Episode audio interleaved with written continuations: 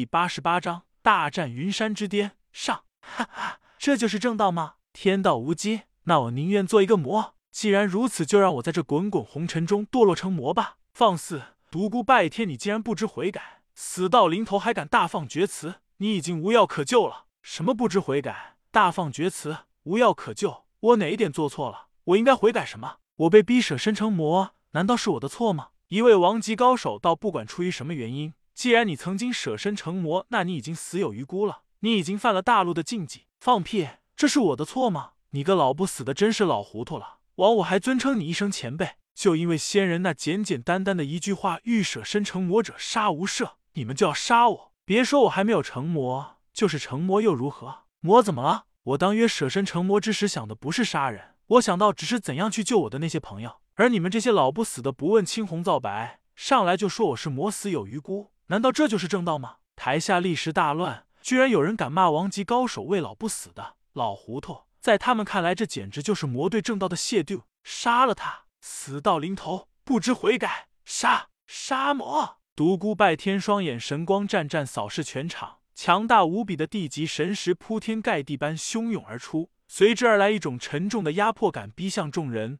场上又慢慢平静了下来。你们说我是魔，那好，我问你们，我这个魔出道以来到底干过什么伤天害理的事？没有人回答。我来告诉你们吧，我这个魔出道这几个月以来，将清风帝国大大小小的匪盗收拾了个一干二净，将在大陆上流窜多年的几个凶狠大盗绳之于法，将数百个无家可归的贫困孩童收养了起来。这就是我这个魔所做的事情。说到这里，他缓缓的扫视着每一个人。他看到了司徒明月的担忧，看到了看到了水晶宫传人水晶的迷惑不解，看到了其他圣地传人的漠然，看到了看到的最多的是众人的冷漠和仇恨。独孤拜天心中泛起一丝寒意，他彻底的心凉了。灭魔是这一根深蒂固的思想是难以破除的，眼下只有一个自战。七大王级高手之中一人到，我们也不为难你，只要你自废武功，从此不再习武，我们就放你一条生路。嘿嘿，独孤拜天冷笑。那你们七人就联手和我一战吧！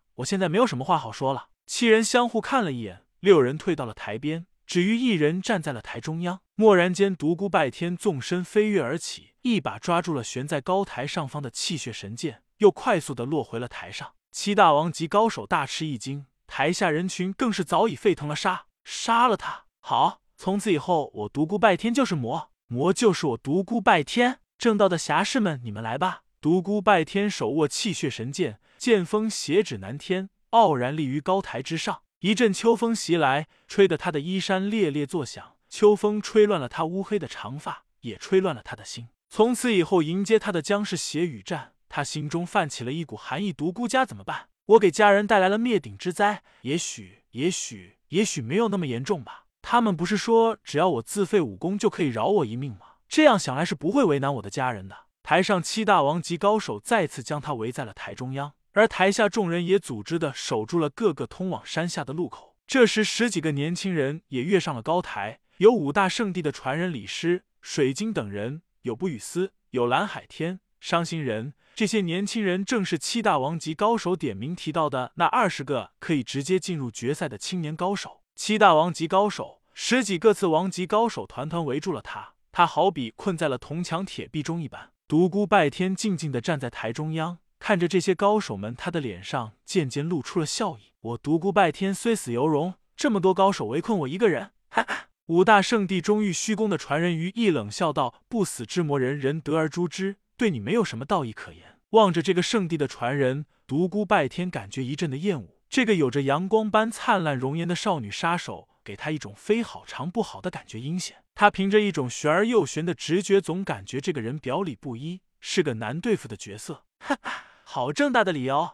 那你们所有的人都一起上吧！独孤拜天手握血红的气血长剑，冷冷的对着众人。七大王级高手感觉有些不好意思，让他们当着天下群雄的面围殴一个后生晚辈，那他们以后就不用在江湖混了。七人不由自主的向后退去，站到了台边。十几个次王级高手，也有人陆续向后退去，最后只剩下五大圣地的传人。这五人果然如外界传言那样，对外十共进退。独孤拜天冷冷看着这五人，手中气血神剑喷射出血红的锋芒，吞吐不定。你们是圣门传人，我是万恶的魔，魔对圣，哈哈，来吧，满足你们除魔味道的愿望。李师虽然表面看起来没有一丝波动，但内心却早已不再平静。单从他个人角度出发，对独孤拜天没有一点好感。尤其一想到在长风镇时他调戏过自己，心中便有一种想抓狂的感觉。然而他说的话不是没有道理。这个有些坏坏的男子，其实并没有做过伤天害理的事，相反，他确实做过不少侠义之举。玉虚宫传人于一心中唯一的想法，就是联合众人尽快杀死眼前这个魔。自从独孤拜天那强大无比的地级神识外放以来，他心中便产生了一种深深的恐惧。这是超越他的神识修为，他绝不允许同龄人中有远远超过他的人存在。浑身充满阳刚之气的幻天轩传人王道一脸凝重之色，他深深的叫到了对手的可怕，眼睛一眨不眨的盯着独孤拜天。这几人中最尴尬的莫过于水晶宫的传人水晶。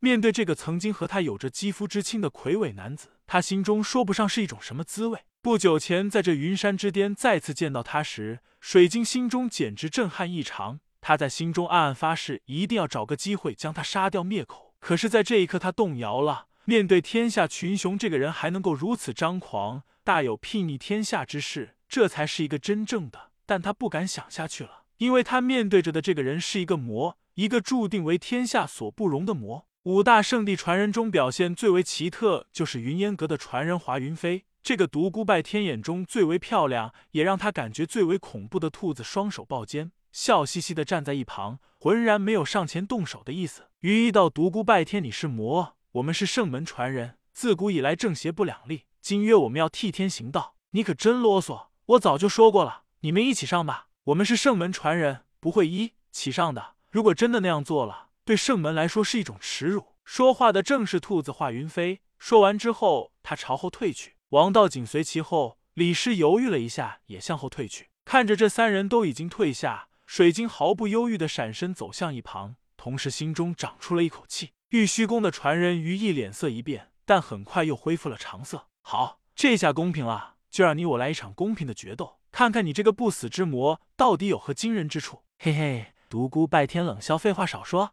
来吧！”说完之后，手中原本暗红色的气血神剑，蓦然间变成了鲜红欲滴的血红之色，同时耀眼的血红剑芒自剑尖喷射而出，腾空而起。高台之上，仿佛打了个血色的闪电，一道血红之光直劈于翼，冷冽的杀意令台下的群雄都感觉到了阵阵刺骨的寒意。伏魔神剑之道高一尺，于翼手中宝剑上下翻飞。舞出大片大片的银芒，将血红的剑光阻挡在外。而后一道耀眼的银色匹链破空飞出，向独孤拜天斩去。去你妈的伏魔神剑！老子魔尊天下！杀！